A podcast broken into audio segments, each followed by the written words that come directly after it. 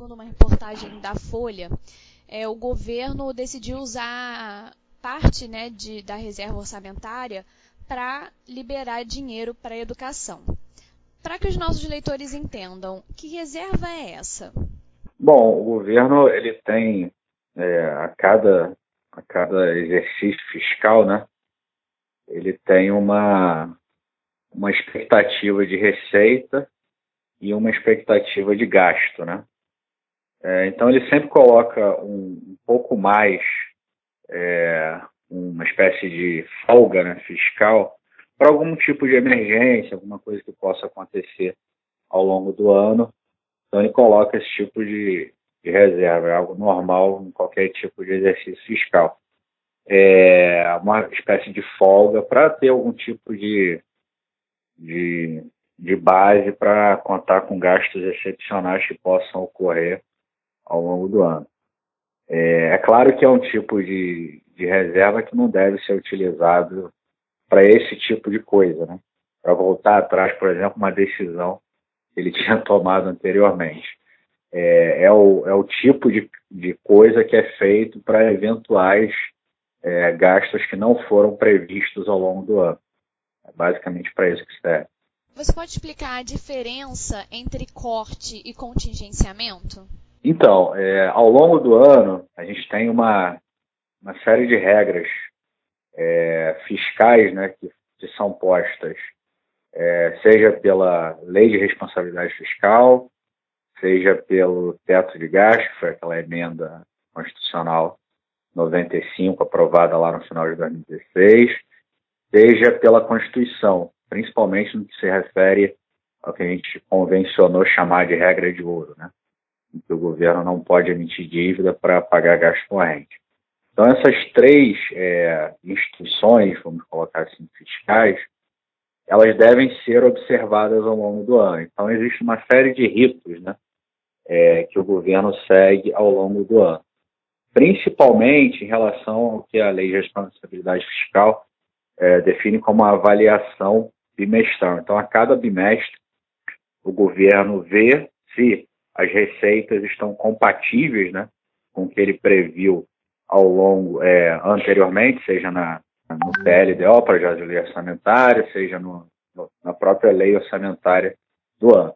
Então, se essas receitas não estiverem é, de acordo, né, forem reduzidas em relação ao que ele previu nesses ritos fiscais, ele tem que fazer uma espécie de contingenciamento, que é o que? Olha, eu vou reduzir o ritmo de gasto uh, para ver se essa receita ela fica de fato menor do que eu previa ou se foi só uma coisa de um ou outro mês e aí eu posso liberar depois ao longo do ano. Isso é contingenciamento, é adequar né, o ritmo de gastos ao ritmo de receitas. Uma outra coisa é quando há de fato uma frustração de receitas. Aí o governo vê, olha, realmente a gente não vai arrecadar aquilo que a gente estava prevendo. E aí você tem que cortar, né? É, essa é a diferença básica entre contingenciar e cortar. É uma espécie de, olha, eu acho que a receita não vai dar, eu contingencio. Agora eu tenho certeza que a receita não vai dar para cobrir meus gastos, dada a meta lá que eu tenho é, para o ano, e aí eu tenho que cortar. O que levou o país para essa necessidade de estabelecer contingenciamentos como esse? Bom, basicamente a gente está numa, numa trajetória né, de, de declínio fiscal já tem, é, vai fazer seis anos, né, agora em 2019. Desde 2014 a gente tem o que a gente chama de déficit primário, ou seja, as receitas primárias, né, são aquelas receitas não financeiras, de impostos, contribuições, etc., elas não são suficientes para cobrir os gastos primários, os gastos não financeiros. O que, que são gastos primários? São gastos basicamente obrigatórios, né? Gasto com pessoal, com previdência, é, para manter a máquina funcionando, etc. Então, é, a gente vai para o sexto ano de déficit primário, em que as receitas não são é, suficientes para conter é, essa, esses gastos né, básicos do, do, do setor público. Uh, e por que, que essas receitas não são suficientes? Bom, existem basicamente dois motivos. O primeiro é que a gente, de fato, está tendo uma recuperação da economia muito lenta. E a, a arrecadação ela é função do crescimento da economia. Se a economia está crescendo pouco, a arrecadação vai crescer pouco. Esse é um limitador. O outro limitador é que a gente tem de fato, um problema de crescimento de uma das, das partes lá do gasto, uh, que principalmente o gasto é com previdência, que cresce mais ou menos aí 50 bilhões ao ano. Está né? Tá crescendo num ritmo superior a 6% uh, ao ano, em termos reais, acima da inflação. Então, esses gastos acabam o quê? Cobrindo todos os outros gastos que é, que a União, que, que, o setor público tem. Por isso que, quando, se a gente não fizer uma reforma da Previdência, esses gastos vão acabar é, engolindo, né, vamos dizer assim, todos os outros gastos que a gente tem é, para o setor público. Por isso que, como o governo ainda não, não quer né, é, não pagar, né, seja funcionalismo, seja aposentadoria, ele é obrigado a fazer isso, é, ele acaba tendo que fazer o quê? Contingenciar ou cortar em outras áreas. É, à medida que a gente não faça uma reforma da Previdência, isso vai ficar cada vez mais rotineiro, né? O governo tendo que cortar ou contingenciar outros gastos, seja por uma frustração de receita, porque a economia não está crescendo, seja porque uh, você tem um gasto previdenciário crescendo a 6% ao ano em termos reais. Então tem esses dois componentes aí. Além da reforma da Previdência, como você citou, quais são as medidas necessárias para aquecer a economia nesse primeiro momento a fim de evitar novos cortes?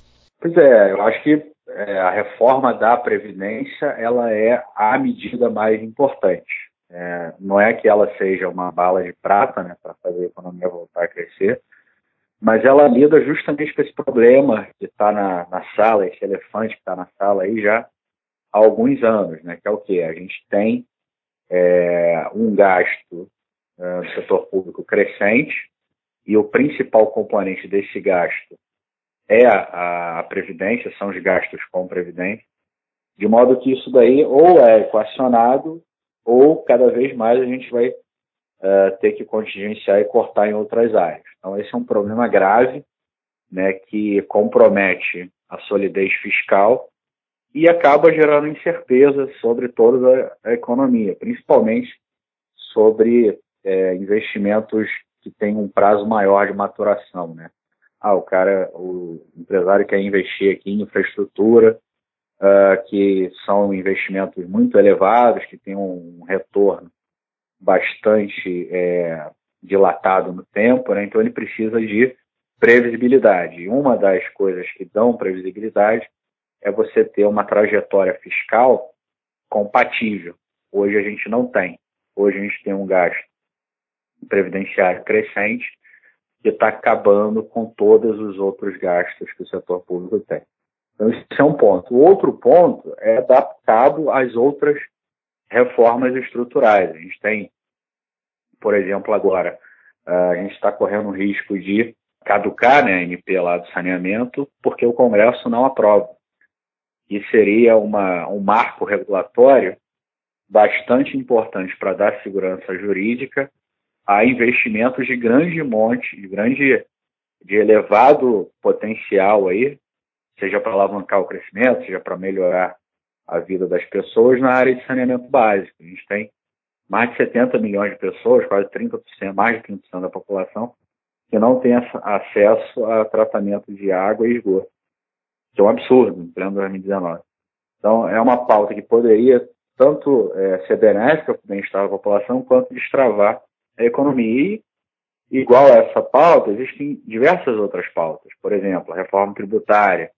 Você teria um impacto enorme no ambiente de negócio se a gente conseguisse simplificar a arrecadação de tributos.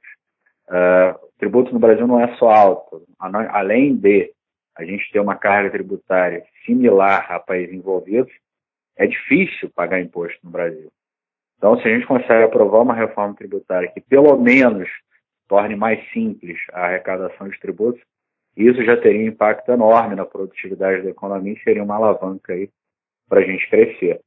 Então, é, tem uma série de reformas estruturais que poderiam ser feitas, que atacam lá o que a gente chama de lado da oferta da economia, é, que estão no Congresso e que, seja por má articulação do governo, seja uh, por própria oposição né, a esse governo, não estão sendo direcionadas por esse Congresso.